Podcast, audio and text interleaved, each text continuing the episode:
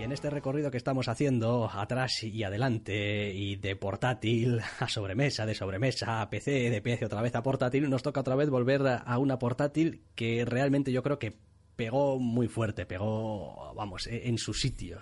La portátil, la puta Nintendo DS tenía de todo, o sea, eso no, no, o sea, vamos, no hay género, juego, tipo de juego, o sea...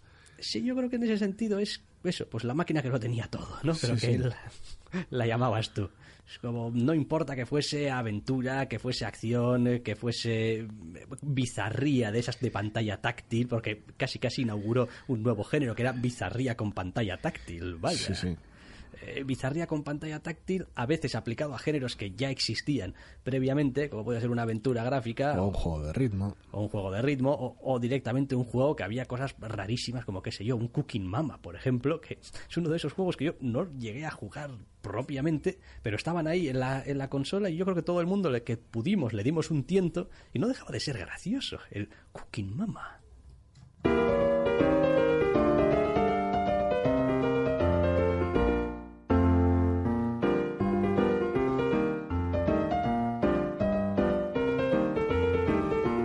Igual es un poco blasfemia empezar hablando del Cooking Mama. Es como a lo loco, venga. Pero es verdad que sí que encarna un tipo de juego muy propio de la DS, el que usaba la pantalla táctil, vaya. Sí, una de las cosas características de la DS es, el atrevimiento a hacer un montón de barbaridades. Algunas cosas estaban claramente destinadas a, a, tal vez un público menos frecuente de una consola, sobre todo de una consola portátil. Estamos hablando de que, bueno, puedes meter un Brain Training, un Cooking Mama, juegos en principio que no tienen gran complejidad de reglas de, a la hora de jugar, ¿no? Porque esta munición sirve para esto, este tipo de plataforma Nintendo, actúa de esta manera, Nintendo. Y había juegos que eran realmente divertidos. El, con el Cooking Mama y sus minijuegos, yo me lo pasé en grande, pero en grande.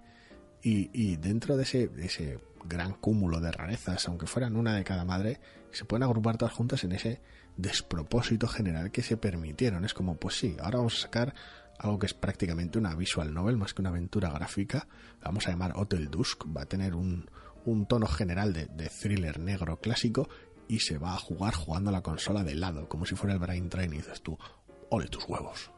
Sí, sí, sí, sí, sí. No, bueno, y después cosas pues de géneros que en general tampoco igual se habían prodigado demasiado, como estas aventuras gráficas, el Another Code y tal. Yo no lo llegué a jugar. pero... Cuando, quieras te lo dejo. Quiero decir, es, es una aventura gráfica súper cortita, es un juego muy, muy cortito, son tres horas y tres horas y media, razón por la cual se llevó galaxias de palos en las reviews, porque, joder, un juego de consola precio completo, tal cual, y dura esto, no es rejugable, la gente explotó, a mí me daba igual. Quiero decir, así de claro, te lo digo, es una aventura gráfica, es una aventura gráfica divertidísima. Tiene algunos puzzles que requieren el uso físico literal de la consola demenciales y me lo pasé en grande con él. Es posible que sea una fórmula que hoy en día con toda la distribución digital y tendría una acogida a un precio un poco más ajustado mucho mejor. Se han hecho ciertas cosas con la 3DS, pero eso llegará más adelante. La DS la verdad es que tenía un montón de cosas extrañísimas, da igual que fuera un electroplancton y su, y su, bueno, hazte tu propia música o melodías. Yo, eh, yo culpable, señoría. Yo ya había entrado ya en esa época en la que juego bizarro que veía, juego bizarro que tenía que tener. Después a veces, como el electroplancton, apenas lo jugaba, porque es que al final era más una experiencia que otra cosa, de vez en cuando, algún rato muerto, pero el impacto de coger algo y decir, bueno, esto, esto más que un juego es una especie de software de generación de sonidos mezclado aquí con algo para que parezca que, que te entretienes y tienes algo de interacción una manera, en vez de abstracta sobre, mm, pues eso, regletas que subes y bajas, pues con hojas, con gotas de no sé qué. El, atrevimiento de muchos de los títulos de esa época es, es, tremendamente demencial. De hecho, se dieron el, hasta el lujo de, darle la vuelta a ciertas franquicias. Bueno, luego había cosas demenciales como coger el, el Operación, ese juego de tablero no apto para no apto para gente con un pulso horrible como yo y directamente convertirlo en el trauma center, esta, esta experiencia loca de cirugía extrema. Sí, es verdad, porque es curioso, la DS consiguió a base de, no sé, o, sacar juegos, o, convencer, o quizá eh, estimuló un poquito la imaginación, que cuando todo el mundo vio el concepto de la máquina y lo que era y una pantalla tal, y todo el mundo se preguntaba, ¿y esto para qué exactamente? Y después coño, se usaba para todo. O sea, se, ha usado para las cosas más inverosímiles, para los juegos más estrafalarios y tenía un uso y, vamos, hoy en día en la 3DS nadie pone en duda la necesidad o al menos la utilidad de una pantalla táctil. Sí, a veces en ocasiones se utiliza incluso menos que en su predecesora, lo cual es bastante curioso. Quiero decir, eh, tuvieron el atrevimiento hasta de hacer uno de mis Kirby favoritos y no era un Kirby en absoluto. Eh, no, porque Kirby era una pelota que iba girando de izquierda a derecha y todo lo que iba haciendo era pintarle el camino. Pintarle rampas, sí, o sea, una, una cosa exotiquísima. La verdad es que tenía un montón de cosas así pequeñas, porque por las que hemos pasado casi ahora de puntillas mencionando, que eran, que eran toda, toda una locura y que le daban esa, esa personalidad, que tal vez no formaban parte de los títulos principales de la consola, pero que le daban una personalidad genial y que muchos de ellos estaban tremendamente trabajados. Sí, para la DS también, en mi caso es el primer mm, el primer caso, la primera consola en la que me planteé seriamente y después adquirí un rediseño de la propia consola. Yo normalmente quiero decir, mira que la Game Boy tuvo sus versiones, la Game Boy Advance tuvo también 50.000 eh, formas. En el caso de la DS, yo cuando vi la Lite dije, mm, esto sí.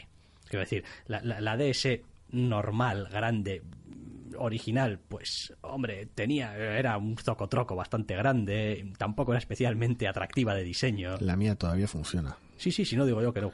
Y, mi también funciona. Está, está en mi casa recibiendo uso casi diario por parte de mi madre, pero sí.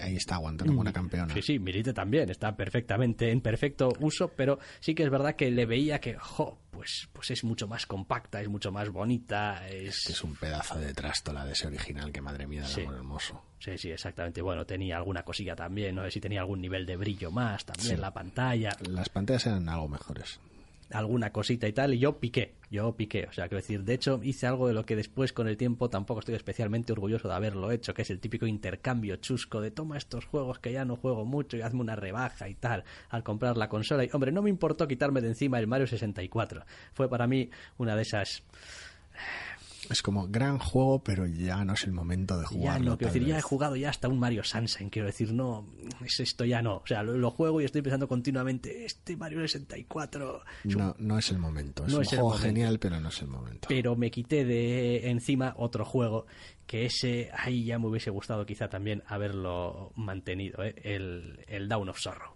Y el Down of Sorrow, el Castlevania Down of Sorrow, era mucho Down of Sorrow. Y yo le metí muchísimas horas. Al final era otro Aria of ¿eh? O sea, tampoco tenía ninguna cosa demasiado distinta. Pero bueno, seguía teniendo una banda sonora que te cagas.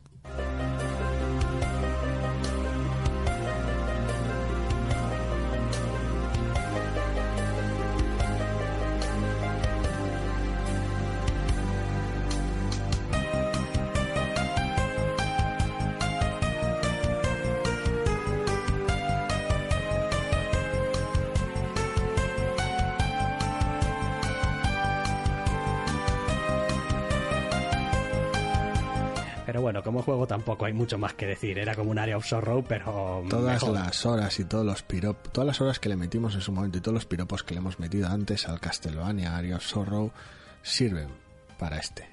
Sí, sí, sí. Es, era una cosa bellísima. La pantalla eh, de abajo te permitía pues manejarte por menús para cambiar ciertas habilidades especiales con cierta, con cierta facilidad adicional, para interrumpir menos el ritmo de juego y tener cosas como el mapa a veces de ayuda siempre visible, pero en general volvía a ser una versión depurada del mismo juego excelente. Pero excelente. A la que te pisa la música. Uh. Es que es muy Castlevania esto.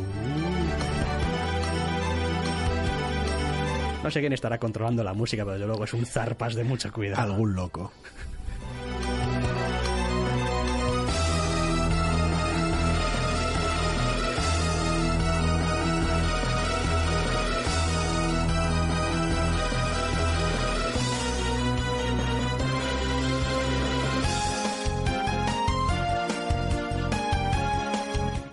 Qué bien suenan las canciones que suenan bien, ahí subiendo unos tonos, volviendo a dar otra vez a la melodía. Bueno, es que, qué maravilla. Eh, decíamos que muchísimos juegos en esta, en esta DS de muchísimos eh, géneros, hemos nombrado algunos, pero por ejemplo, no hemos dicho nada de los juegos de ritmo estos que has dicho que a ti, creo recordar que tuviste una etapa que, vamos, no dejabas escapar uno. ¿eh? Sí, pero provocó además que, que, que en ocasiones uno se acercase a los juegos más disparatados y que y que siendo tal vez una de esas rarezas en, toda la serie de Nintendo, eh, permitiera ciertas cosas, porque a diferencia de la 3DS, posteriormente hablando, la puñetera DS era region free, podrías traerte los juegos donde te daba la puñetera gana. Era algo maravilloso y era algo que, bueno, con el tiempo provocó tal vez que ciertos juegos acabasen recibiendo traducciones.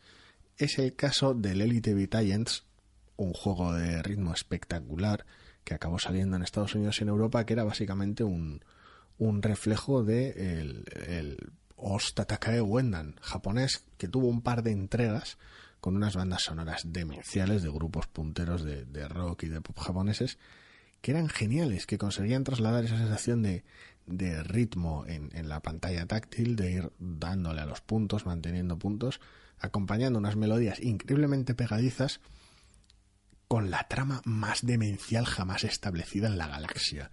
Quiero decir, el Wendan consistía en una serie de escenas prácticamente de, de cotidianas, diarias, otras, en, en, otras ocasiones más alocadas, en las cuales sus protagonistas se veían en apuro, se veían en un problema y que no sabían resolver. Pedían ayuda al grupo este de animadores, un, algo muy, muy japonés.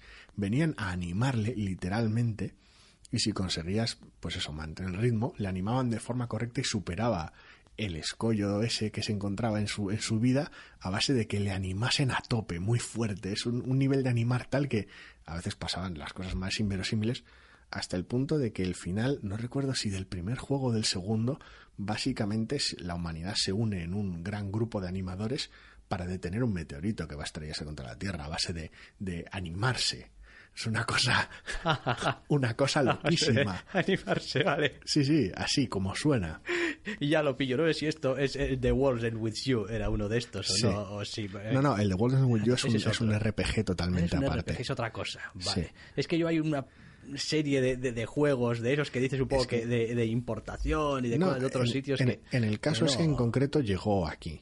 Ese llegó aquí, fue, Ah, un- sí, fue un aquí. RPG bastante llamativo. El asunto está en que en la DS ya hemos dicho que había tanto puñetero juego que era imposible, pero bueno, métela la música del The World Ends With You y ya.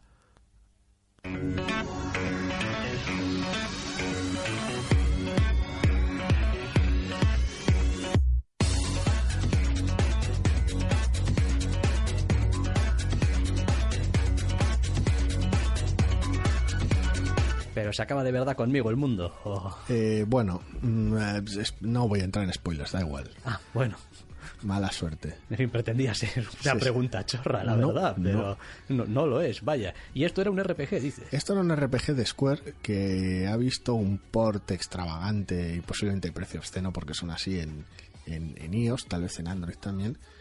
Y es muy llamativo. Era, de alguna manera, cogía esa tendencia en ocasiones tal vez del, del Kingdom Hearts de tener protagonistas eh, adolescentes muy, muy intensitos porque es lo que es. Mientras que el Kingdom Hearts nunca me terminó de encajar esa combinación con lo Disney, no me termina de funcionar. Este lo planteaba en tal vez el, el, el hogar ideal del, del, joven intensito japonés, que era el, todo el centro de Tokio, más concretamente Shibuya. Cogía a nuestros protagonistas, muy, muy fashion ellos, con sus, con sus ropajes, y los metía en este clásico no era exactamente un Battle Royale, pero sí en este juego loco de supervivencia, luchando contra una serie de enemigos sombríos y, y, cosas extrañas. Y lo bello que tenía este RPG era que era el combate era en tiempo real y se utilizaba única y exclusivamente la pantalla táctil. Hombre, eso está bien, que ya que tienes una pantalla táctil, coño, vamos a usarla. Básicamente ibas coleccionando literalmente pines, chapas, cada una de las cuales hacía un daño distinto o curaba una distinta base de ser usada de manera distinta en la pantalla táctil, con distintos movimientos y distintos gestos. Y podías llevar hasta seis a la vez, de las trospocientas que había posibles.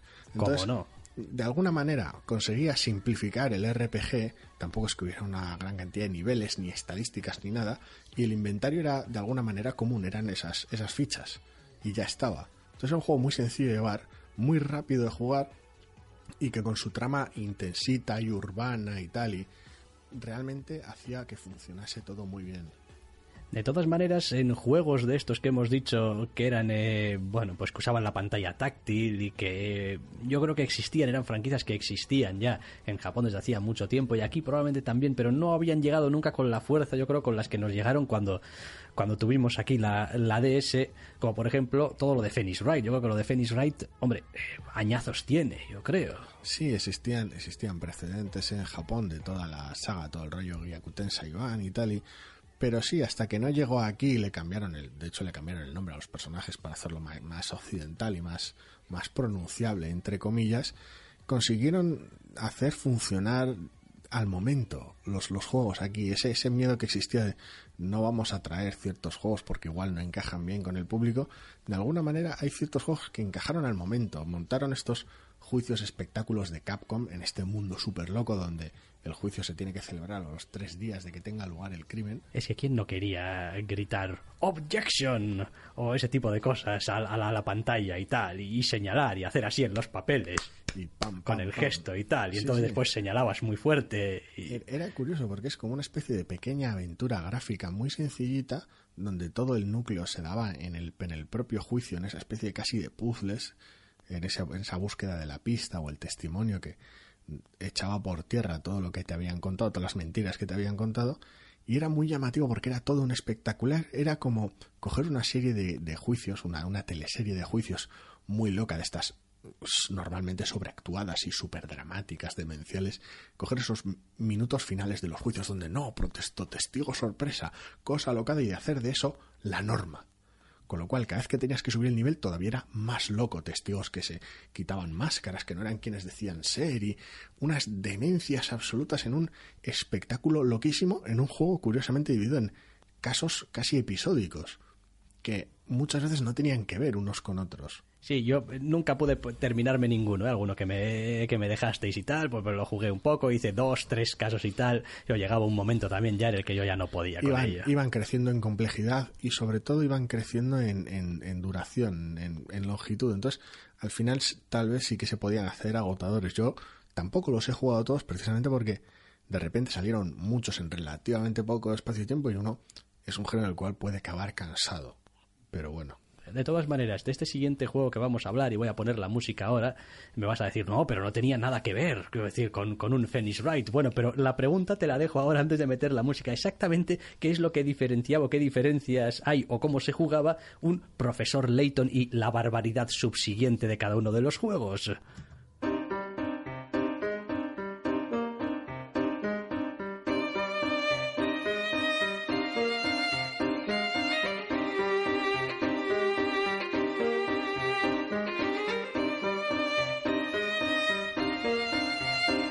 Lo pregunto porque así a priori como que, bueno, pues eres un profesor que va investigando cosas por ahí también. Esta, esta obra de arte de, Level 5, para empezar, tiene unas bandas sonoras bellísimas y, de, alguna manera eh, básicamente variaban el núcleo.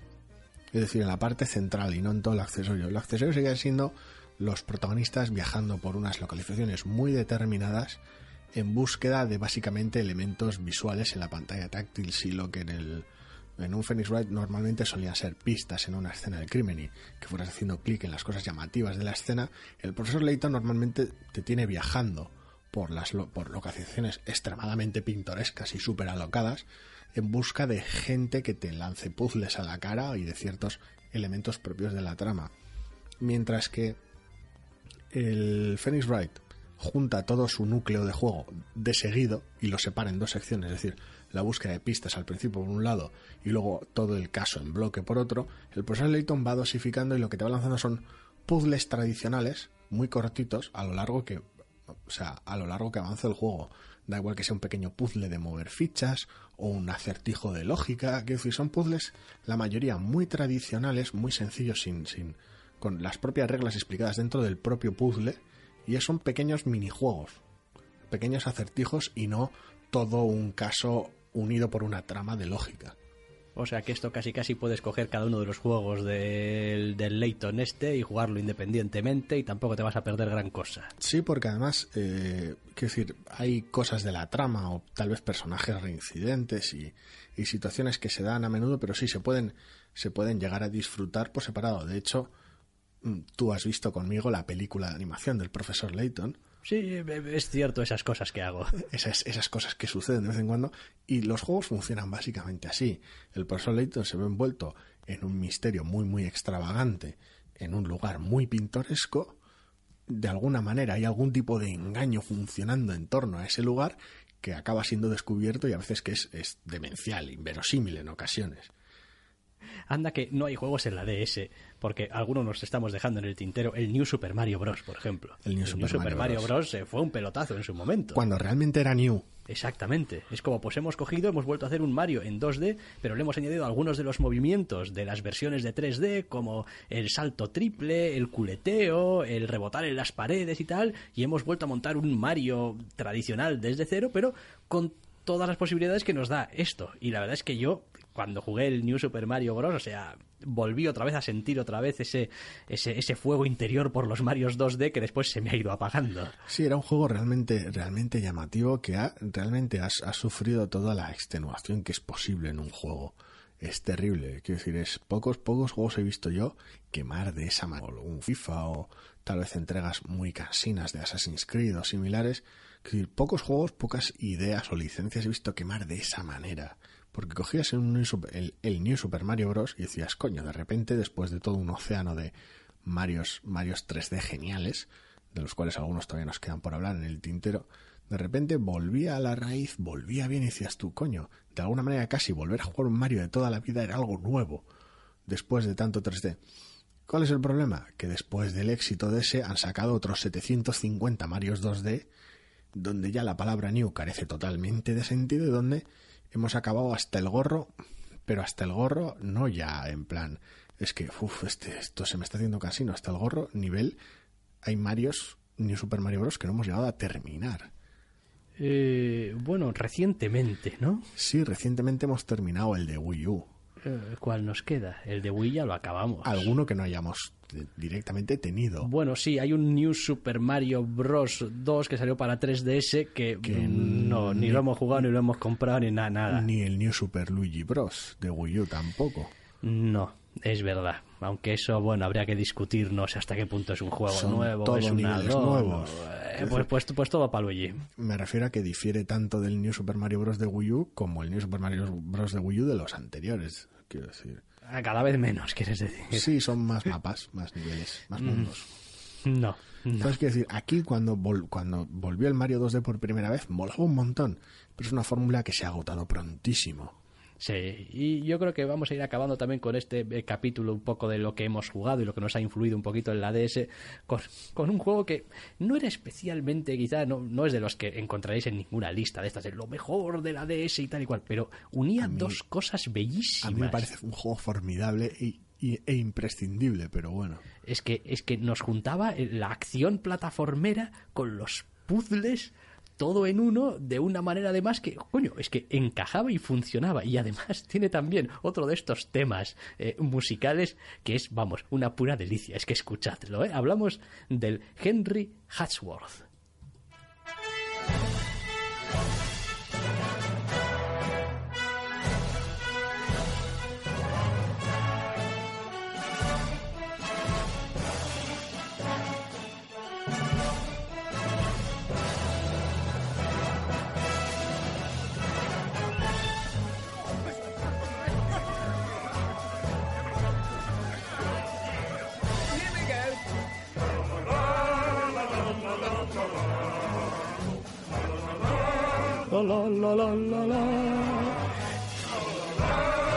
El hecho de que tenga encima esas voces ahí de coro ya lo hace todavía, ya lo acaba de arreglar. Es como ya es la guinda del pastel.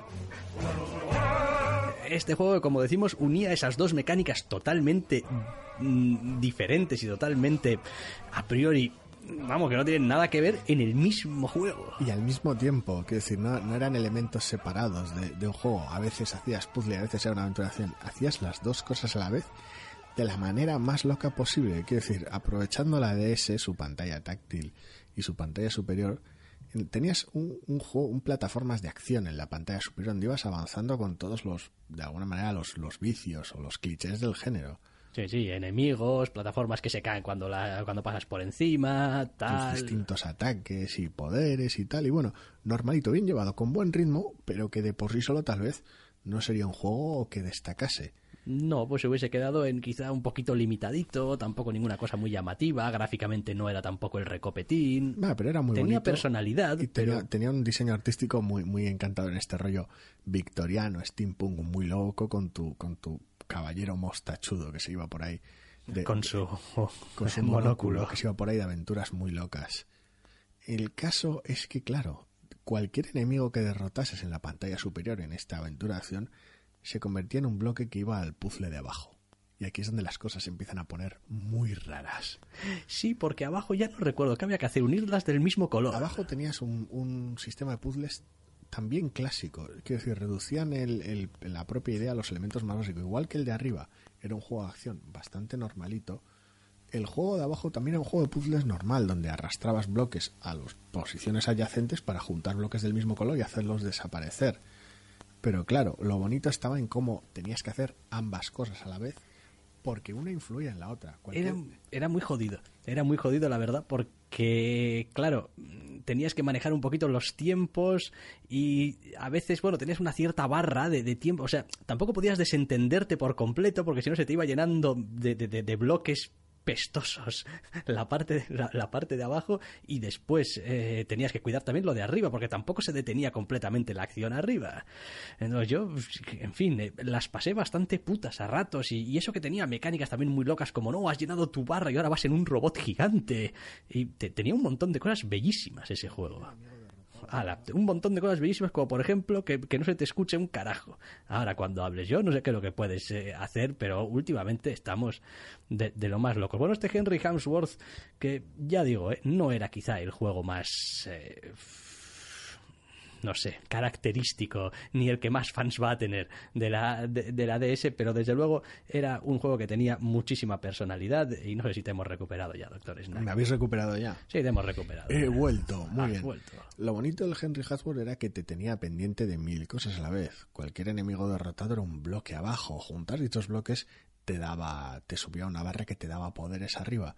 Y si los desatendías, cualquier, cualquier bloque que se, que se sal- saliera por el borde superior de la pantalla volvía en forma de enemigo otra vez a la aventura de acción. Es verdad, sí, porque que, ciclo que- que hacían eso es que hacían el camino de ida y de vuelta, era una mierda un de interminable. Entonces, claro, era, era una cosa genial donde tenías que, que equilibrar ambos juegos para conseguir llegar hasta Y el las final luchas del contra boss. los bosses finales también eran demenciales. ¡Ah, qué dolor de huevos! Lo bonito era que, que en esa personalidad, en ese diseño loco que tenía, lo que has dicho, llenar la barra gracias al puzzle, te daba la posibilidad de la transformación más demencial vista en muchos juegos, que era gritar literalmente hora del TT Time, empezar a sacar la Union Jack de fondo a, fuego, meter música a toda leche y ver cómo nuestro héroe mostachudo se metía en un robotejo steampunk demencial y empezaba a reventar enemigos, pero, pero a manos llenas.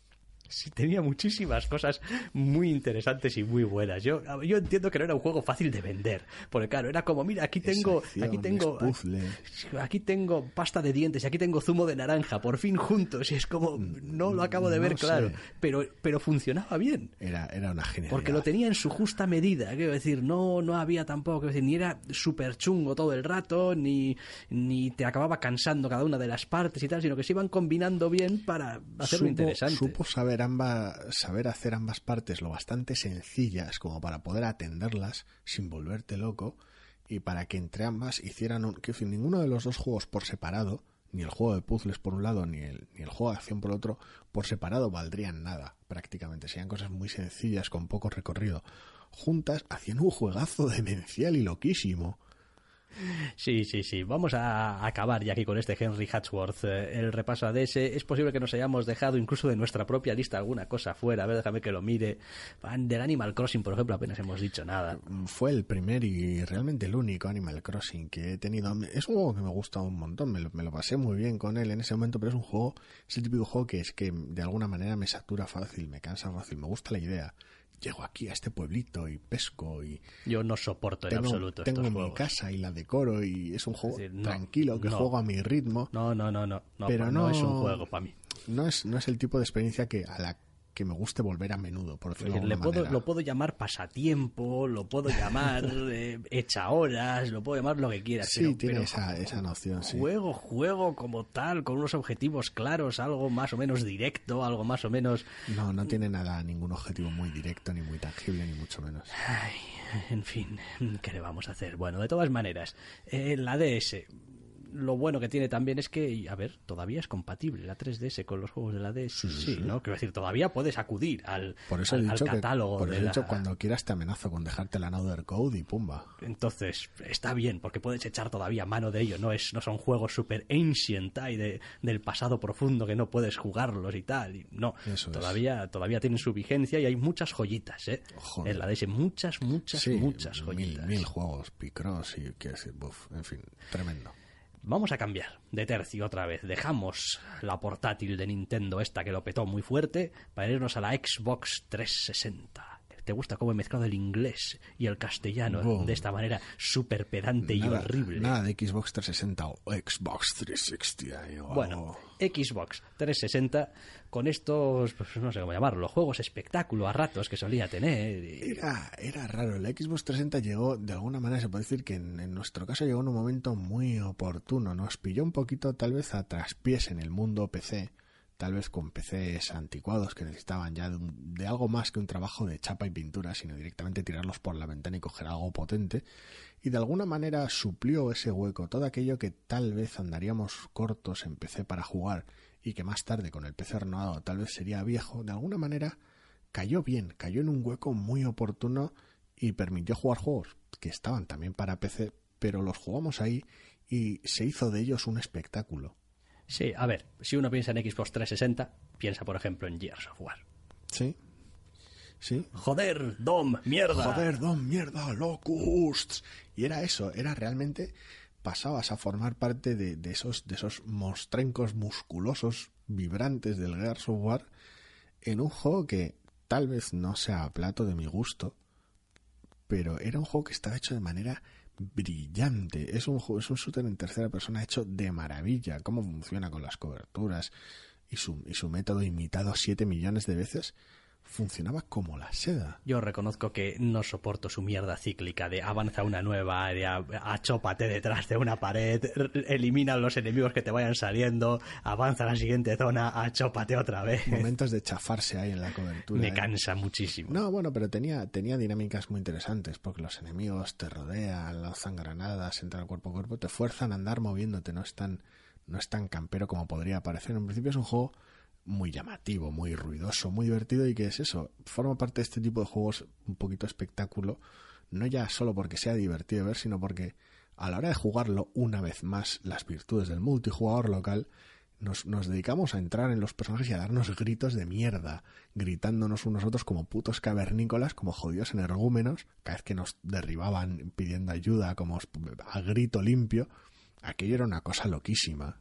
Aún así, yo creo que en la, en la 360, eh, no solamente en la 360, porque luego eh, quizá ha tenido también más recorrido y igual ha alcanzado también otras plataformas, pero para mí uno de los juegos definitorios de lo que era la 360 es sin duda, claro, cuando empezó pues era solamente un juego. Ah, luego después hubo una segunda parte. Ay, amigo, que acabó en trilogía y ahora ya amenazan con, bueno, seguir en ese mundo, pero vaya, mm, cuando uno veía este juego decía, hostia, aquí, aquí hay algo interesante, aquí hay muchos elementos, aquí hay acción, aquí hay un poco de roleo, aquí hay un poco de mierdas conversacionales, ¿qué es lo que estamos viendo exactamente? Pues estamos viendo ni más ni menos que el nacimiento de una franquicia que después, en fin, habrá dado millones y que se llamaba Mass Effect.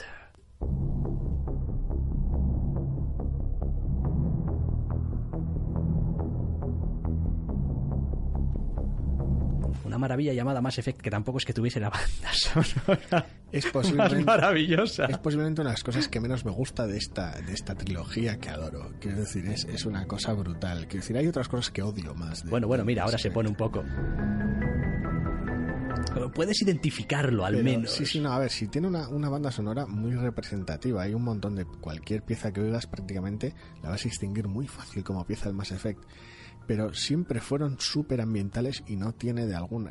Prácticamente no tiene un tema que puedas decir, joder, este, el temazo, el que me hace menear la cabeza, el que, que digo, fuck yeah, Mass Effect. No, es como mm, sí, Mass Effect. Es como, y no terminaba de, de funcionar en ese sentido. Pero el Mass Effect, una de las cosas que más me divierte es cómo ha ido mutando de entrega en entrega. Quiero decir, cómo muchas cosas han permanecido casi imperturbables. Ciertos sistemas conversacionales, evidentemente el universo y la trama, la posibilidad de, que el, protagonista sea tan, tan flexible y permita ciertas cosas, aunque tal vez te arrincone en otras decisiones, en esas conversaciones a veces no tan bien llevadas como deberían, pero es la parte de acción la que ha cambiado de manera demencial de entrega en entrega es que yo tengo cierta idea de recordar a gente jugar el Mass Effect 1 con su Mako, se llamaba. Sí, con su Mako, y la cansitud del Mako y tal, sobre, sobre los planetas y tal y cual. Y bueno, básicamente ibas a sitios, hablabas con gente, llevabas cosas de un sitio a otro y de vez en cuando pues tenías que tener un combate más o menos ortopédico. Esa es la idea que tengo yo del Mass Effect del primero. Pero es que eso después lo llevas al segundo y yo el recuerdo que tengo del Mass Effect 2 no es ni mucho menos ese. Sí, hombre, también has visto a una persona jugar al 1 y luego me has visto a mí jugar al 2 de manera bastante distinta. Quiero decir, soportaba bastantes estilos de juego, pero sí que es verdad que yo el 1 al 1, quiero decir, la, la trama me encanta, pero todo lo demás me carga, me carga muchísimo, me infla las pelotas de manera horrible. Quiero decir, el, toda la chatarra y las mierdas que se te acumulan en el inventario son demenciales. Es, tiene una de las gestiones de inventario más horribles que he visto en muchísimo tiempo y es tedioso como el solo en ese aspecto. Andar con el puto maco, con el puto carricoche por los de aquí para allá, era, era horrible, era incómodo, tiene un montón de cosas horribles y pese a todo es un juego genial, es, es una cosa loquísima.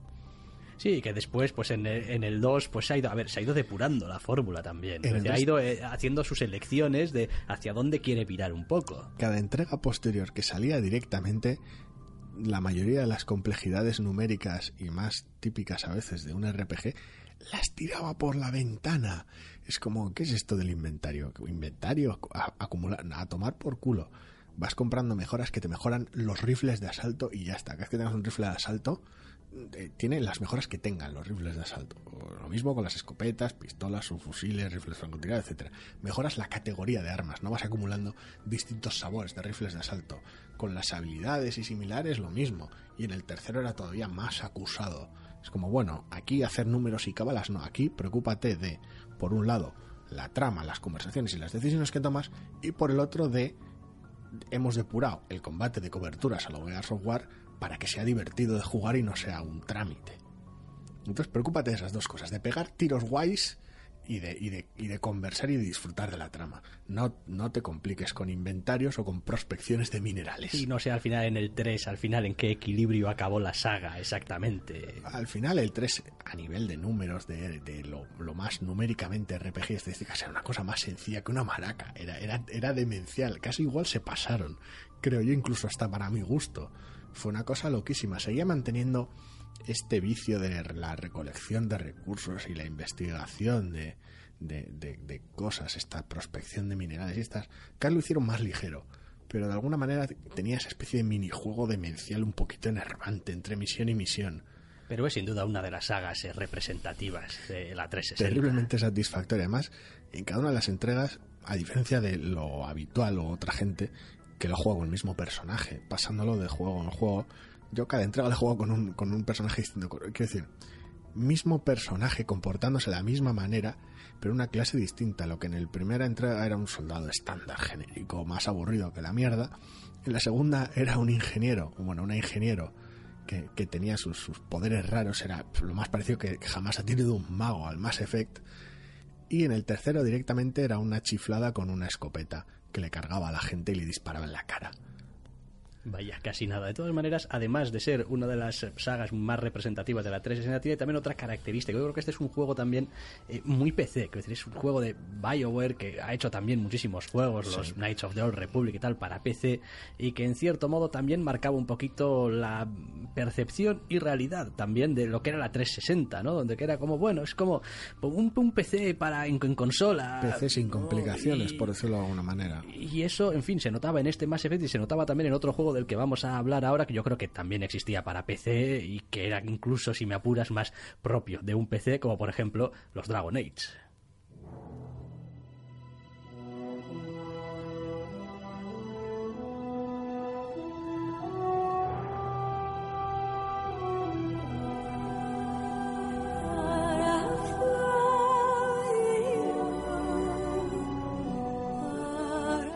Ponen aquí todo poéticos y tal y cual, pero luego el juego era lo que era también. Sí, aquí la banda sonora sí que ya es tal vez más, más llamativa, al menos en ese aspecto. No, no, no más característica necesariamente, pero sí más, más llamativa. Y estos juegos sí que tenían mayor diferencia entre PC y 360, porque bueno, lo que seguía siendo un shooter en tercera persona, en cualquiera de los casos, en el Mass Effect, al, nivel de acción, aquí cambiaba más. El ordenador permitía ciertas, ciertas perspectivas de cámara, ciertos recursos de pausa o ciertas, tal vez, órdenes más complejas a tu grupo de aventureros, que en una consola era tal vez más sencillo hacerlo de manera algo más machacona. Pero bueno, eh, Dragon Age es, un, es una saga que, que vamos a dar todos los tumbos posibles decir... A mí hay una cosa que siempre me ha gustado de, del Dragon Age, que me ha llamado la atención. Gustar no, porque no lo he jugado y no es mi estilo de juego y no me acerco ni con un palo a un Dragon Age. Pero el hecho de que a ti siempre te gustase más o te llamase más la atención el Dragon Age 2, que era una especie de remedo a base de parches, eh, que el Dragon Age Origins, vamos. El Dragon Age siempre me ha gustado más el Dragon Age malo. Es una cosa, es una cosa demencial, es una cosa loquísima, literalmente. Quiero decir y es, vamos, soy el primero en admitirlo, el Inquisition, el su tercera entrada, no he llegado a jugarla porque ahora mismo me da una pereza terrible meterme en un juego de mil, mil millones de horas. Pero la verdad es que la primera entrega la jugué a gusto, me parece un juego que está bien, pero me volví a pasar lo mismo que con el Mass Effect. Entré en cierta dinámica, cierto ritmo, cierto vicio, indiscutiblemente hablando, que decía, jo, es que no quiero andar tampoco, que si quisiera andar manejando inventarios y mirando tanta habilidad y tanto haciendo tantas cábalas con los números jugaría otro tipo de juego. Y tal vez posiblemente no en una 360 no sé dame algo sencillo algo de acción. Y precisamente el Dragon Age 2 me dio todo eso. Lo que muchos dirían, no, es un arcade horrible que, que, no va a ningún lado, es casi un beat'em up. Sí, la verdad es que verlo jugar era, era algo eh, era algo casi hasta, hasta bello, porque decías tú, pero esto se supone que va por turnos y va como parándose y funcionando, pero en realidad va todo un, beat'em up con cooldowns prácticamente. Y algo de equipo y algo de estadísticas, pero realmente era, era eso, era un, era un, juego de bisagra absoluto, de, de, repartir mamporros muy locos, que, que era terriblemente gracioso. Tuvo 700.000 problemas. La trama a mucha gente no le gustó. A mí me gusta más que en el, el, primer caso. Encuentro que el primer Dragon Age y su trama de bien el mal absoluto, paséate por todas las razas, a reclutar sus ejércitos, pues me parecía que estaba más sobado que la mierda. Además, en, cada vez que pisabas una zona nueva después de la primera, te, quiero decir, era, era terriblemente predecible, porque todas las zonas te planteaban a dos facciones enfrentadas entre sí y tenías que elegir cuál te iba a ayudar. Ya está, atravesabas la, la pintoresca historia de ese lugar y por qué se estaban pegando, y luego decidías con cuál te quedabas. Da igual que fueran elfos u hombres lobo, enanos o golems, magos o inquisidores, algo te llevabas para tu batalla final. Ya estaba. Bueno, pero se podía manejar fácil con el pad y era llevable. Sí, pero era divertido. Me resultó más, más satisfactorio el 2 en ese aspecto porque la historia era más personal. Formas parte de un grupo de pringados, de, refugiados que huyen de la destrucción absoluta y se meten en una ciudad con una mano detrás y otra delante, sin ni un duro. Y, y en esa desesperación decides básicamente juntar cuatro duros, embarcarte en una misión súper loca, básicamente descendiendo al infierno, para saquear tesoros de las garras de los demonios, si te sale mal morirás de manera horrible y si te sale bien, pues igual te haces de oro. Y es graciosísimo porque ese sea el punto prácticamente de partida de una historia en la cual empiezas siendo un, refugiado que llega a la ciudad sin nada y acabas básicamente siendo uno de los ejes en los cuales se mueven todos los sucesos de la ciudad. Y era muy divertido porque se separaban distintas épocas de esa ciudad del juego y los personajes evolucionaban mucho de un momento a otro tanto en posición como en carácter.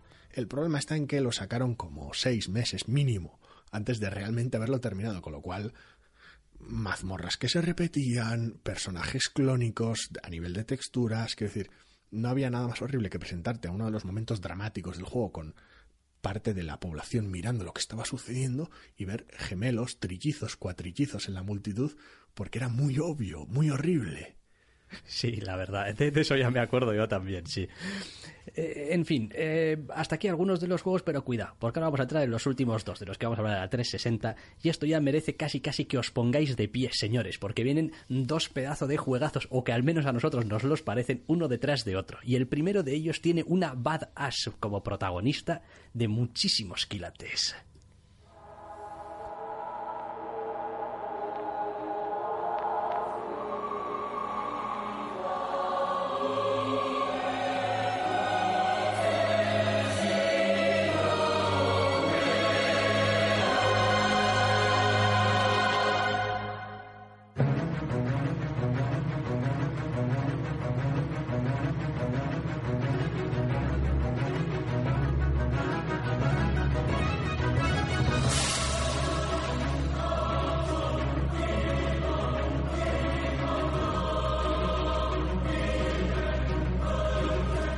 Mundo en pie. Bayonetta ha llegado. Joder, qué juegazo.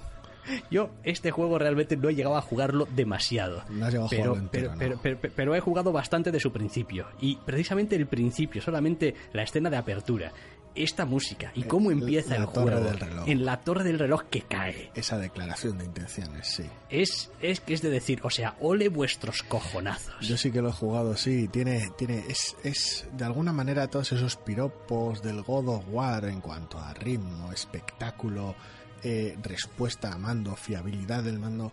Aquí directamente es el, el 10. Es como eh, lo hemos hecho todo de tal manera que responda a esto. Le hemos arrebatado los momentos de pausa del God of War, prácticamente. Momentos de diálogo, tal vez de transición los hay, pero son menores. Y aquí lo que tienes es vibrante acción todo el rato. Espectáculo puro. y cada vez más a lo grande. Y cuando crees que ya has visto el monstruo más grande del juego, solamente llevas 10 minutos jugando. Sí, Y sí. cada vez vas a tener monstruos más gordos y situaciones más grotescas y demonios más variados. Y, y- y la mecánica de juego es más vale no que no te quedes quieto, porque si te quedas quieto te mueres. Sí, sí, es, es, es brutal y es espectacular. Es, es magnífico. La, la jugabilidad te obliga a tener que esquivar en el último segundo, por imperativo. Es como esto, este juego se juega así, o sea, jugándote la peluca cada vez que te van a dar un golpe. Así de claro, y, y después de que superes cada uno de estos demenciales y loquísimos enfrentamientos que son no son para nada fáciles, para colmo de males, te vamos a puntuar.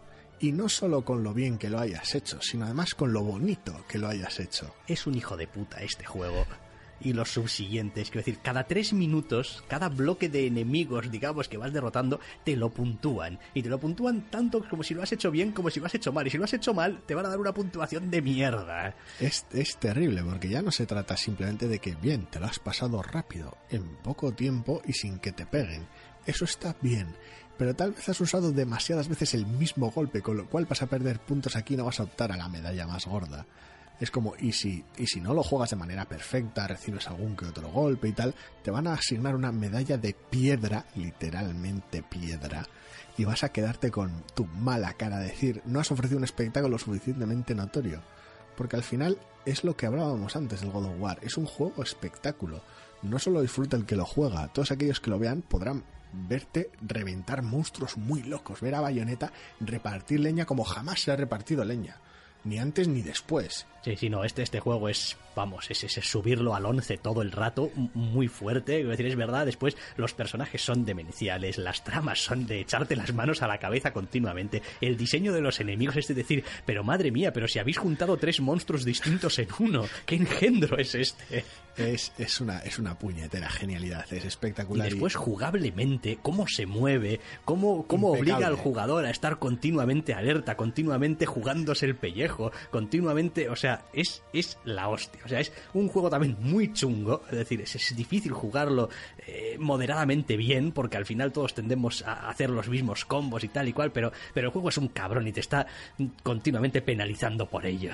Es como, quiero decir, aquí tienes que ir con todo, o si no, no vengas a jugar a esto. O sea, si vas a hacer un, si vas a pasarte el juego de manera mierdera, no te queremos en este No, juego. no, si quieres puedes ponerlo en fácil y mierdear a través del juego, pero no, no, es- no se trata de eso, tienes que jugar molándolo para aquellos que te están viendo jugarlo digan, me cago en la puta. Es que qué pedazo de golpe, es que qué combo, es que qué espectáculo, es que qué efectos de luz, es que qué giros de cámara, qué monstruos finales. Tremendo. O sea, esto es, en fin, pues eso, eh, como el, el nombre de esta pista, ¿no? One of a kind, es, es único en su especie realmente, el bayoneta.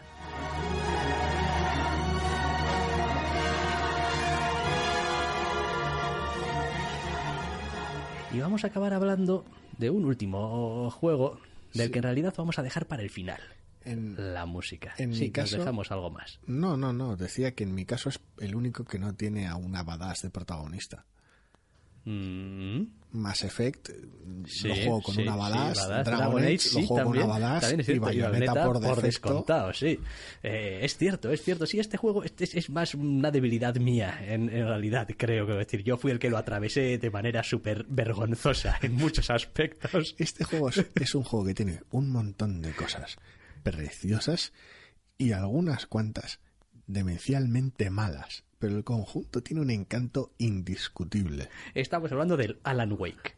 Este juego sobre el escritor que va recuperando páginas de una novela suya donde va contando básicamente lo que pasa en el juego e intentando cogerlas para poder saber lo que va a ir pasando después. Al pobre hombre llega a un pueblo para ver si mm, pierde su bloqueo del escritor y le desaparece la mujer. Y ahí empieza la aventura y el tío va con una linterna y, y pues le van saliendo monstruos a los que tiene que apuntar con su linterna para quitarles la oscuridad y luego los revienta, claro, con el arma que tenga. Sí, es la la trama me encanta, toda la, toda la trama de llegar a pueblos raros salido de una novela de Stephen King es espectacular, los personajes están logradísimos, toda la atmósfera que tiene este pueblo raro y los distintos elementos y situaciones y lugares que tiene, da igual que sea el centro del pueblo, las montañas, otros lugares que en los cuales, bueno, pues, igual tampoco voy a entrar a discutir mucho por aquello, aquel que no, que no lo haya jugado todavía. Tiene algunas localizaciones bellísimas que están muy trabajadas. La trama es genial, la atmósfera es genial y tiene, tiene un doblaje al castellano tiene un doblaje al castellano que es amor puro. Sí, el doblaje en castellano es, es muy bueno porque además, quiero decir, los actores casi casi les puedes poner cara a, otros personajes a los que han doblado. Sí, el doblaje en castellano es particularmente gracioso para cualquier fan de Californication porque a este escritor torturado lo dobla también el mismo que dobla a David Duchovny en Californication, otro escritor más, y a su agente y amigo inseparable de, de, aventuras lo dobla el mismo que dobla a su agente y amigo inseparable de aventuras en Californication. Con lo cual el combo es, vamos. Sí, hay veces que estás viendo a Alan Wake y a su agente y otras veces que estás viendo a, a a Hank Moody y a Charlie Rankel, metidos en muy lejos de California en algo que no les compete. El juego, ¿qué es lo que tenía? Es verdad que tenía algunas limitaciones evidentes, y es que la mecánica de juego, esa de ir disparándoles con la linterna a los malos y luego reventándolos con un arma de verdad, pues se hacía repetitiva muy rápido. El, problema precisamente era ese, que tenías una trama genial, una, una atmósfera espectacular, y que luego de alguna manera se veía, se veía trastocado, se veía disminuida porque te metías en un, en un shooter en tercera persona del montón, en, en algo casi zafio. Sí, y al final uno avanzaba y se veía, mm, en fin, eh, impelido a seguir avanzando por saber cómo acababa la trama, qué era la historia que movía todo esto por detrás, qué era lo que había pasado con un, no sé, otro escritor o, un buzo y cosas que estabas viendo a lo largo del juego y por qué la gente tenía tanto interés en que no hicieses ciertas cosas o, o fueses a ciertos sitios o ibas moviéndote ahí por, por, un montón de trama y, al final ibas avanzando, ibas avanzando y ya casi el cómo era lo de menos. O sea, lo que querías era seguir, seguir conociendo más aún así, el juego se las arreglaba para encadenar en algunos momentos algunas escenas una detrás de otra de gran altura, de, de, mucho drama. Tenía algunas eh, escenas también con, con, los dos dobladores en algunas escenas y tal, totalmente borrachos, demenciales. Tiene algunos momentos de humor descacharrantes. Muy buenos, muy buenos. Y en general es de esos juegos que guardas en el recuerdo por, por la atmósfera que tenían, por lo bien por, por, lo mucho que te atrapaba cuando lo estabas jugando, ¿no? Por lo dentro que estabas dentro del, del juego, no solamente ya cuando lo estabas jugando, que a veces casi, casi el, el, disparar era como lo, lo, bueno, lo mundano que tenías que hacer, lo que tenías que quitarte de en medio para llegar a la chicha, que era la historia al final. Y yo creo que es un juego de los grandes de, 360 y yo creo que los años además lo han ido reivindicando como uno de esos juegos que, bueno, no era perfecto, pero tenía un encanto especial. Lo bueno que tenía nos gustó tanto, nos gustó tanto el apartado sonoro, la trama, la atmósfera, todo el tono, nos gustó tanto y, nos encajó tan bien que de alguna manera todo lo demás, todo lo accesorio, que bueno, forma parte del núcleo jugable, pero que por no estar bien, bien, por no resultar afortunado y no estar bien pensado, prácticamente al final lo acabas ignorando, lo acabas pasando como si fuera trámite, es, es de ignorar, dado lo que nos gustó todo lo demás. Sí, la verdad es que sí. Bueno, estos juegos de la 360 y este blog que lo vamos a cerrar con esta canción que estaba dentro del juego también suena en un momento muy específico. Es una canción que además su propia letra hace referencia a los sucesos del juego. Sí, es algo muy bello. Cuidado, spoilers. Sí, cuidado, spoilers, pero joder, que aún así. Spoilers crípticos, tal vez. Pero... aún así es una, es una canción que, en fin, yo no creo que nos vaya a dar tiempo como para meterla entera, porque son cuatro minutos y pico, pero, pero tiene un encanto y una guitarra y todo encaja perfectamente con el ambiente de cuando suena. También, muy importante, no lo hemos dicho, es uno de estos juegos que estaba dividido en capítulos ya de por sí, que es una de esas estructuras narrativas que hoy en día como que las damos muy por sentadas a veces, y que este juego, eh, bueno, en fin, claro, venía todo junto por capítulos, pero, pero estaba pensado para ser capítulos. A ese respecto, lo único que hacía mal era ofrecerte un resumen del capítulo anterior aunque acabases de jugarlo. Ya, sí. Lo cual resultaba muy desconcertante. Sí que resultaba así, pero bueno, también tenía otras virtudes.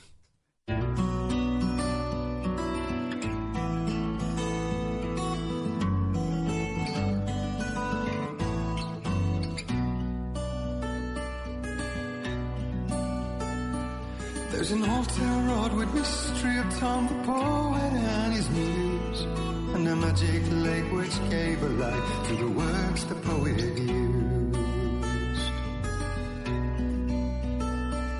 Now the muse she was his happiness, and he rhymed about her grace, and told the stories of treasures deep beneath the blackened waves.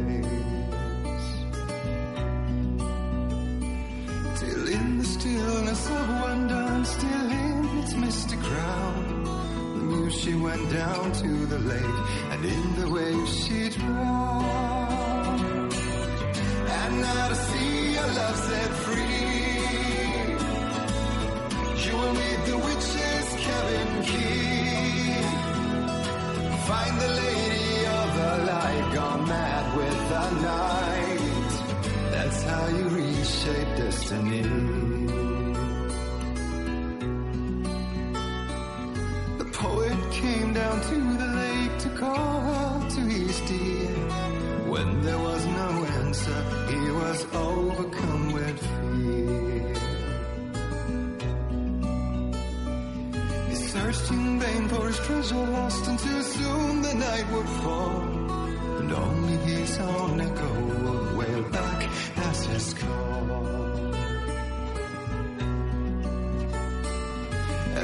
Swore to bring back his love by stories he'd create, nightmares shifted sleep in the darkness of the lake. And now to see your love set free, you will need the witch's cabin key. Find the lady of the light still raving in the night. That's how you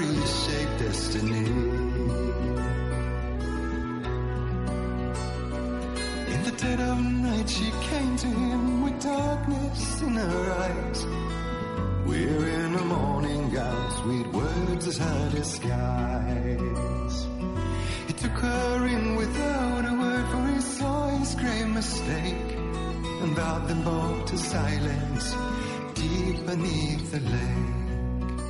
Vamos a ir ya poquito a poco, hombre, poniendo punto y final, porque al final las consolas y los aparatos son los que son. Y... Sí, prácticamente, quiero decir, nuestra historia se está acercando ya hacia el final a convertirse en presente. Sí, y claro, tampoco es cuestión de empezar a hablar del presente así muy fuertemente, porque podríamos estarnos aquí todavía más. Pues sí, triste final de una especial serie si nos dedicamos a recopilar todo lo dicho hasta ahora.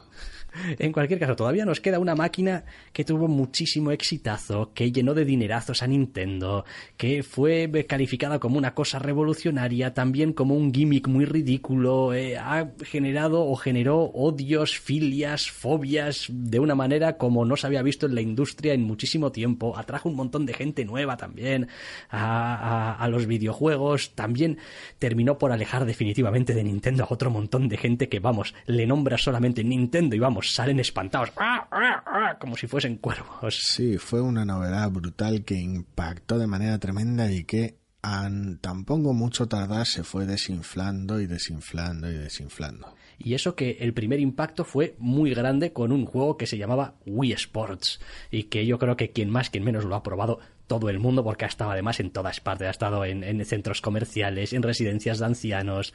Eh, y, en, muchísimas casas. Y en muchísimas casas, por descontado, vaya.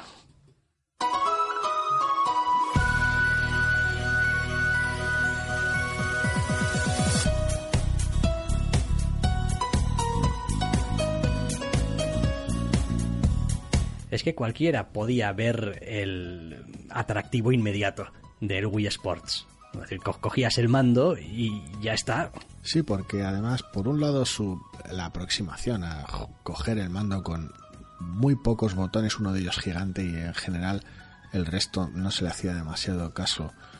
Y luego el hecho de que viniera ya de base con la consola, tanto el juego como la noción, el mando, y que no dependiera de esos añadidos siempre hechos después, como el iToy de la PlayStation, que ya, bueno, en su momento hicimos el mongolo con él un rato largo, y otro tipo de cosas, es como no, de alguna manera hacía que fuera, bueno, pues tienes esto, lo está petando, es como mola un montón, tienes que probarlo.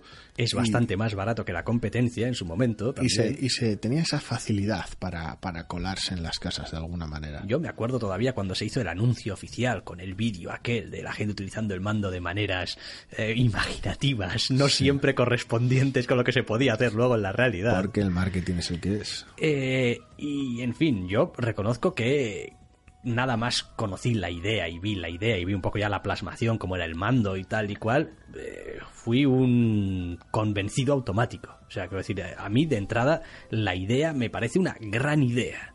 O sea, el coger y decir, no, mira, ahora puedes coger el mando y a través del movimiento del mando puedes emular movimientos eh, en el, eh, dentro del propio juego. Luego la ejecución ya tal. Pero bueno, lo bueno que tenía el Wii Sports es que con, en, en dos aspectos te convencía fácil.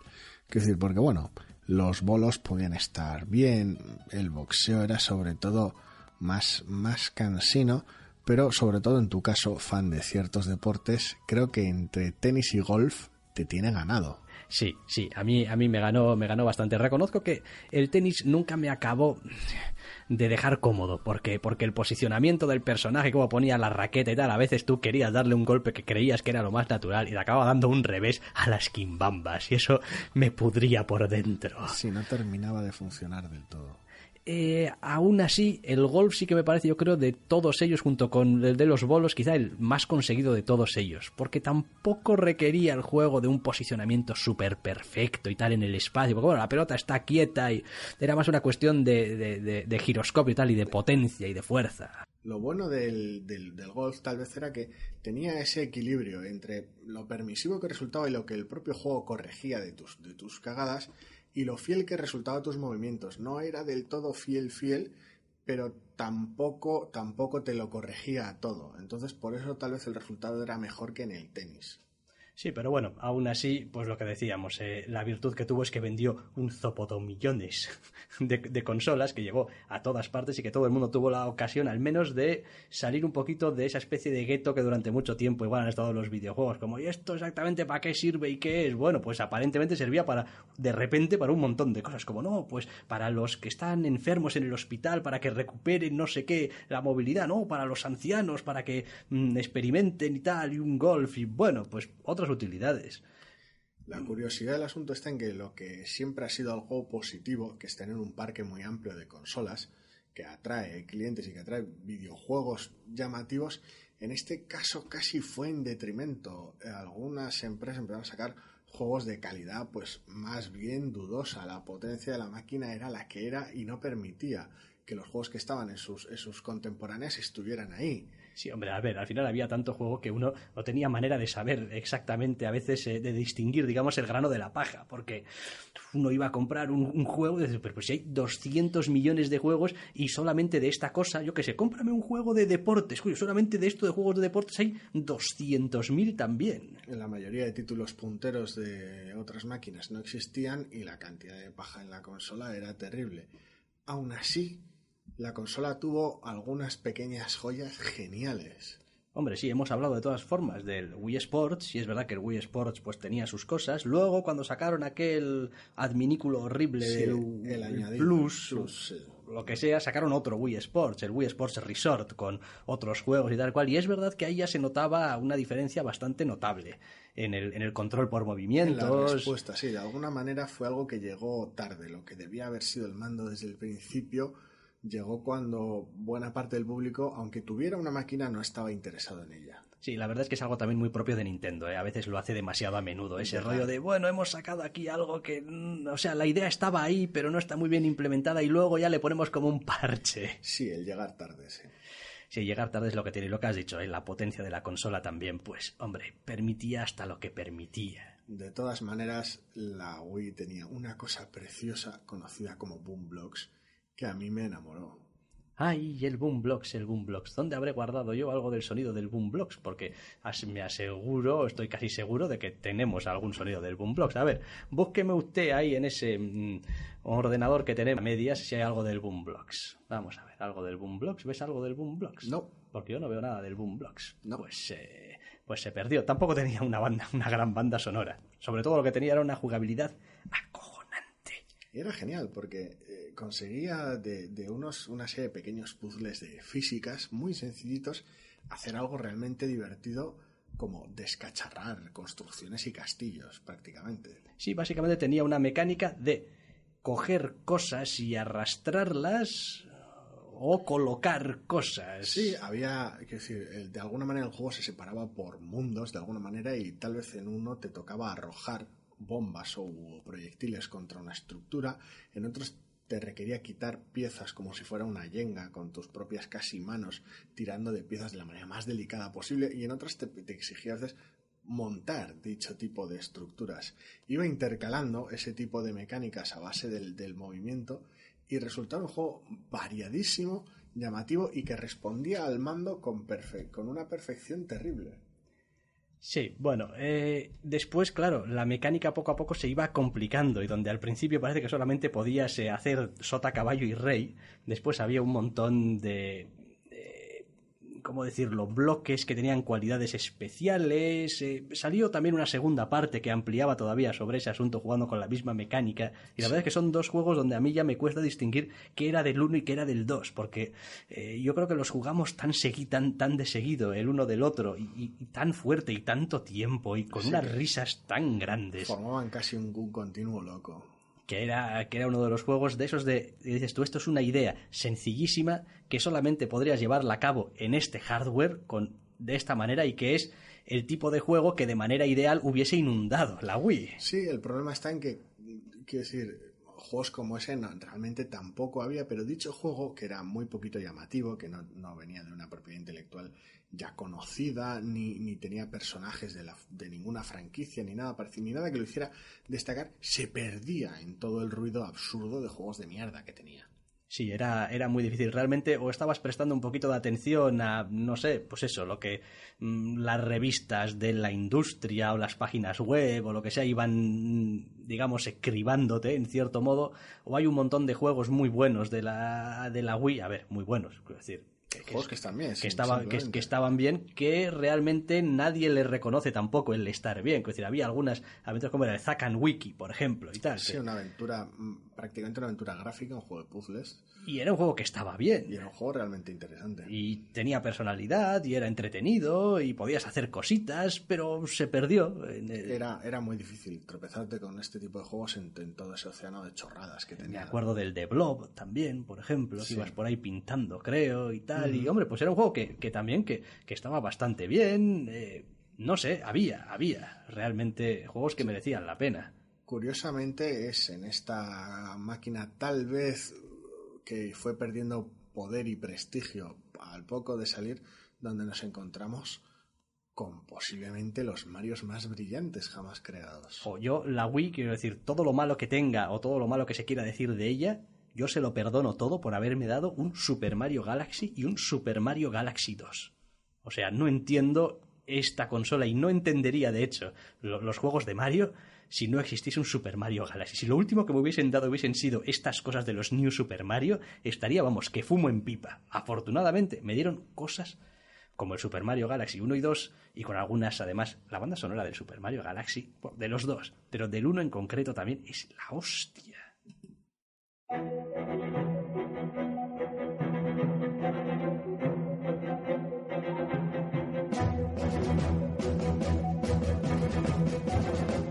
Antes de que entre en harina del todo esta pista, voy a decir una cosa. Este es el primer juego de Nintendo que se orquestó con una orquesta de verdad. Se estuvo planteando, lo hacemos para el próximo Zelda, lo hacemos para el próximo no sé qué. Y dijeron en Nintendo, a ver, somos Nintendo, ¿no? Es decir, nuestro personaje estrella es Mario, ¿no? Coño, pues sé que a todo el mundo está deseando hacer una eh, banda sonora orquestal del Zelda. Pero vamos a hacerlo para Mario, que es nuestro personaje. Sí, porque además al Zelda de alguna manera casi uno pensaría que le pega de manera natural decir, wow, orquesta, épico, medieval, fantasía. Hasta que uno se topa con la banda sonora de este juego y joder.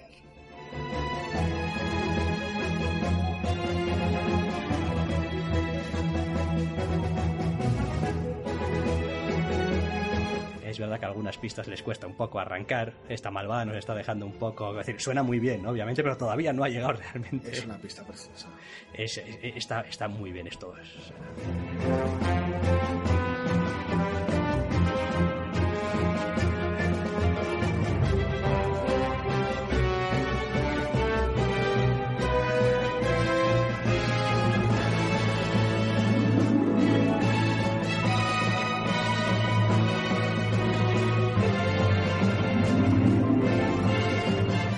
Es... este Super Mario Galaxy era un juego donde teníamos una mecánica bastante diferente a lo que habíamos tenido hasta ahora en los Marios 3D, funcionaba bajo unos principios distintos, los asuntos de la gravedad, eh, y era como una especie de concatenación de pequeños desafíos uno detrás de otro. Es una, es una pequeña genialidad. De alguna manera se las arreglaron para coger y montar un Mario con una personalidad increíble en todas y cada una de sus pequeñas pantallas y dotarlo de todo lo que hacía grande a los otros Marios grandes previos. Quiero decir, una de las cosas llamativas de Super Mario Bros. 3, como hemos comentado en su momento, era lo, extravagante de algunos mundos, esos momentos extraños, incluso que dentro del mismo mundo las pantallas fueran realmente dispares unas de otras y esa capacidad que tenían de cambiar casi las reglas del juego dotando a Mario de un disfraz que le diera habilidades disparatadas. Todo eso lo, destila y lo hace Mario Galaxy de una manera depuradísima, reduce la duración de los pequeños momentos, consiguiendo que solo mantengan su esencia y consigue hacer retornar de vuelta ciertas características de esos disfraces alocados de Mario. Sí, otra cosa que hacía también eh, muy bien el juego era que cuando tenía que irse un poco a, lo grande, a lo alocado y tal y cual, pues si había que meter unos coros muy locos, que dices tú, ¿qué hacen unos coros en un juego de, de Super Mario? Pues, pues hace lucir una batalla final contra Bowser que te quedas loco.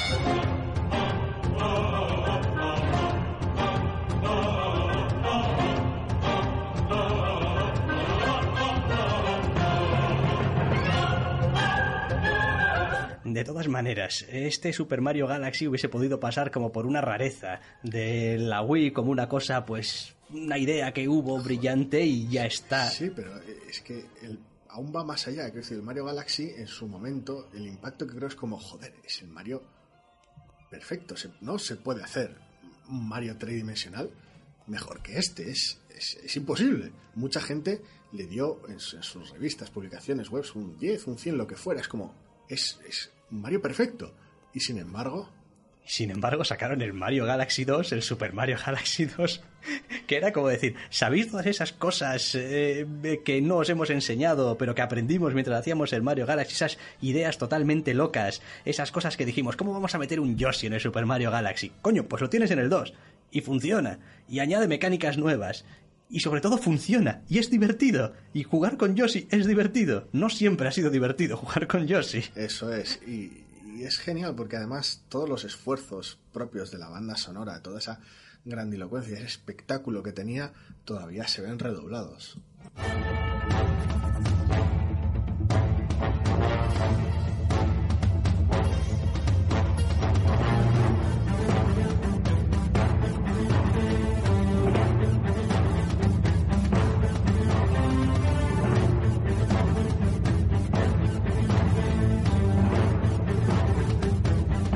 Un pequeño chascarrillo.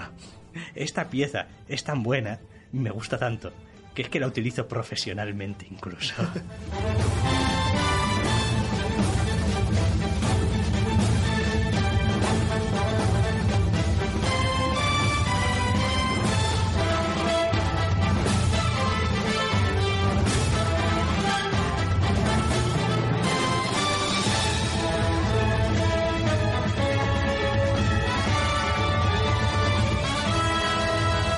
en Super Mario Galaxy, en el 1, las ideas o los conceptos eh, que se manejaban en las pantallas te duraban dos o tres pantallas, tampoco mucho más. Pero es que en el Super Mario Galaxy 2 hay cosas que si parpadeas te las pierdes. Porque cada pantalla es su propia mecánica y no hay más, hay esta oportunidad de jugarlo así. Sí, como muchas veces hay dos entregas a base de tratar dicha idea de una manera distinta. Es, es acojonante porque coges el Mario Galaxy y dices tú, vale, aquí se, os ha ido la olla y está lleno de ideas locas, de, además ideas que recorréis durante muy poco tiempo y enseguida cambiáis a otra noción. Es acojonante, dices tú. Vale, pues por acojonante que fuera, hay un montón de ideas todavía más locas que se quedaron fuera y que las podemos depurar tantos que prácticamente van a durar solo eso, lo dicho, una pantalla. Dices tú, lo que creías que Mario Galaxy hacía llevando a Mario al extremo, en realidad casi casi fuimos modestos, fuimos cuidadosos y se quedaron casi cortos con ello.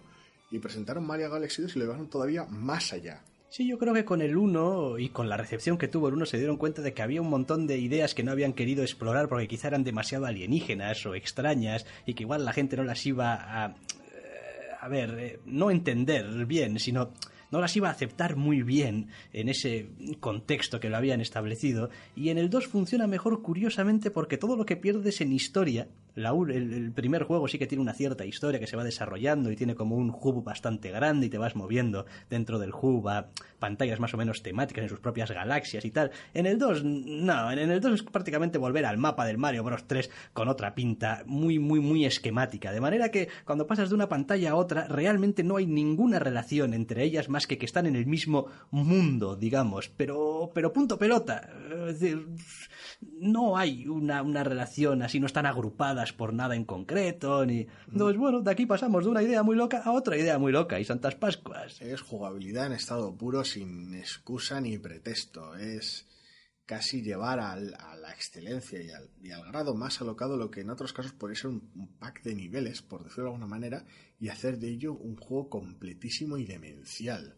Y después, hombre, a ver, el juego tenía otra cosa también. Tú podías terminarte el juego. Eso no quería decir que hubieses conseguido, digamos, todas las estrellas de cada una de las pantallas, ni mucho menos. También podías conseguir todas las estrellas de todas las pantallas y pasarte el juego, pero eso tampoco quería decir que te hubieses pasado todo el juego. Había después aquella búsqueda de las estrellas verdes que aparecían en las pantallas, y una vez que conseguías todas las estrellas verdes tampoco se acababa el juego, sino que se abría otra especie de mundo muy puto, con unas pantallas muy locas, eh, que, en, fin, vaya, es que... Increíble, si alguien dudaba de la longevidad de una secuela que parecía a veces casi oportunismo puro y se convirtió en un juego brillante, magnífico y uno de los mejores juegos de la historia. Sí, a día de hoy yo, de hecho, no he conseguido terminármelo, terminármelo. Se me queda toda, tengo todavía atascada la última pantalla. Quiero decir, que era una un monstruo infame que había que pasar solamente con, con, con, vamos, un toque y te mataban, y había que atravesar océanos de infiernos Mario. O sea, es que, madre del amor hermoso, pero siempre ese infierno Mario de, joder, casi lo tengo.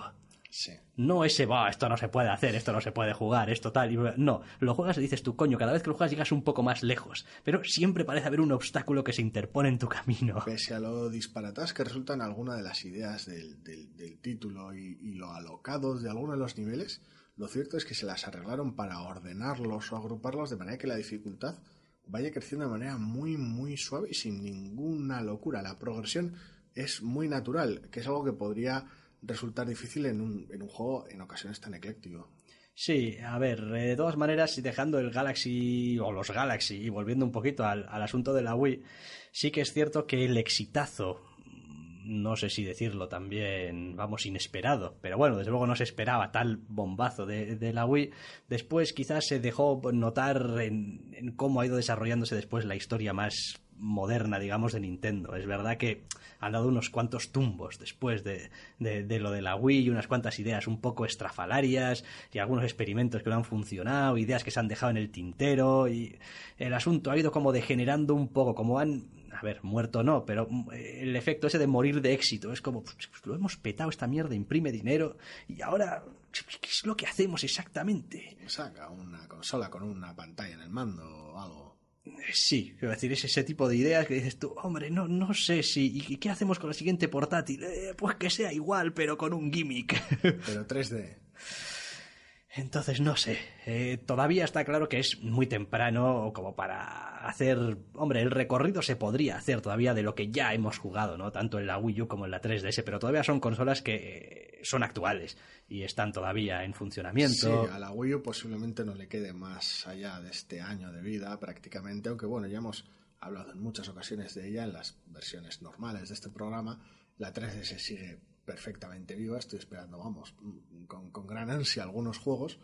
Y bueno, eso es forma ya casi del parte del presente de Zascandileando y no de nuestra sí, Sí, quiero decir, a ver, eh, sin entrar tampoco a ser súper exhaustivos, pero a ver, 3DS, pues eh, reviews del Fire Emblem Awakening hay en el blog, por ejemplo. O del Code of Princess, el juego descargable, aquel que era un beatmap y tal, pues está también. Cosas de la Wii U también, es decir, desde no sé, del Mario Maker hemos hablado en el Zascandileando, eh, del Super Mario Bros. en su momento, del Mario Kart y tal, pues, se ha hablado, con lo cual pues tampoco tiene mucho sentido meterse aquí ahora. Sí que es verdad que en cuanto al, al PC hemos vuelto un poquito también con unas ideas un poquito más específicas eh, de lo que jugamos, sobre todo. Sí, sí, todo ese, todo ese pasado tal vez eh, nuestro de meterle mil horas a algún juego concreto y de estar ahí todo el rato con lo mismo. Recientemente, sobre todo también porque el mercado ha cambiado y ha ofrecido nuevas oportunidades, estamos normalmente jugando juegos tal vez episódicos que se pueden dosificar con mayor facilidad o incluso juegos que simplemente de alguna manera son simplemente cortos. y no pasa nada. Sí, no, yo de hecho agradezco mucho que muchos de los juegos que juego ahora sean experiencias que pueda jugar en un fin de semana, a veces de una sentada incluso, ¿no? Pero bueno, yo nunca he sido tampoco de, sentadas demasiado largas eh, delante del ordenador ni delante de nada, con lo cual... bueno, muchos de los juegos que hemos comentado recientemente cumplen ese requisito, da igual que sea el más reciente, el caso del Super Hot, un juego cuyo modo historia dura prácticamente, básicamente dos horas. Sí, sí, es bastante cortito. Pese a que luego le puedes meter todas las horas de la galaxia. Sí, claro, claro. Desafíos demenciales. Y juegos similares, aunque sean episódicos. Sí, juegos episódicos, por ejemplo, hemos tenido eh, pues los de Telltale. Por ejemplo, el Juego de Tronos, eh, Los Muertos Vivientes. El Life is Strange era episódico también y lo íbamos jugando aquí y allá según iba saliendo más o menos. Es un juego además al que le tenemos mucho cariño. Muchísimo cariño. Y yo creo que tanto cariño como que vamos a acabar con algo de música del Life is Strange. Sí, sí, evidentemente por mucho cariño que le tengamos no vamos a incidir sobre él porque es un juego del cual hablamos cuando comenzó, hablamos cuando terminó y creo que paramos en el medio también. Sí, creo que paramos en el episodio 3 que era especialmente rompedor y especialmente... hacer alguna que otra cosa y ya lo dijimos en su momento, que es un juego que tiene unas cuantas tachas, que no es ni de lejos perfecto, pero que es un juego bellísimo y que nos ha encantado. Sí, que es lo mismo que nos pasa a nosotros. Quiero decir, nuestro recorrido de videojuegos está lleno de auténticas chuflas, de auténticos guiñapos. Agujeros, carencias. De agujeros, de consolas que ni hemos olido, de juegos de los que no hemos querido saber nada a pesar de que todo el mundo dijese que eran muy buenos, de géneros que hemos dejado de lado. Estoy pensando de juegos realmente de estos, lo que decía antes, de deportivos, de que si los FIFAs, los PES, y quiero decir, para nosotros ese tipo de diatribas de que es mejor un FIFA o un PES carecen de sentido. Sí, porque ninguno de los juegos nos llaman la atención realmente. A ver, a ver, eso no significa que algunas de las cosas de las cuales no hayamos hablado a veces no hayamos jugado, no nos, no nos, no nos parezcan amor puro porque es imposible acordarse de todo y mucho menos mencionarlo todo, pero sí que es cierto que de alguna manera pensamos que este recorrido, no solo por lo que nos encanta, sino también por los agujeros que hemos dejado, de alguna manera sirven para, para, saber más o menos cómo funcionamos y por qué reaccionamos a ciertos juegos como lo hacemos. Pues efectivamente, esperamos que os haya servido, esperamos que, en fin, lo hayáis pasado bien también en la medida de lo posible, para eso se hace también un programa de estos por este Memory Lane, por esta calle de la memoria, de lo que ha sido para nosotros un poco el recorrido jugón resumiendo, en el mundo de los videojuegos. Y nos vamos a despedir ya, como siempre recordándoos que nos podréis encontrar más o menos regularmente en nuestro Zascandileando, semanalmente en cuanto también, en fin, recuperemos la normalité de, de las cosas. Eh, y os vamos a dejar con esta canción, este Spanish Sahara, del videojuego Life is Strange, del que hablábamos, que bueno, es un videojuego de los últimos que nos ha impactado mucho y nos gusta mucho esta canción. Y sin más, que nos despedimos, ha sido un placer y volveréis a escucharnos así lo queréis en ediciones sucesivas de Zascandileando. Adiós. Adiós.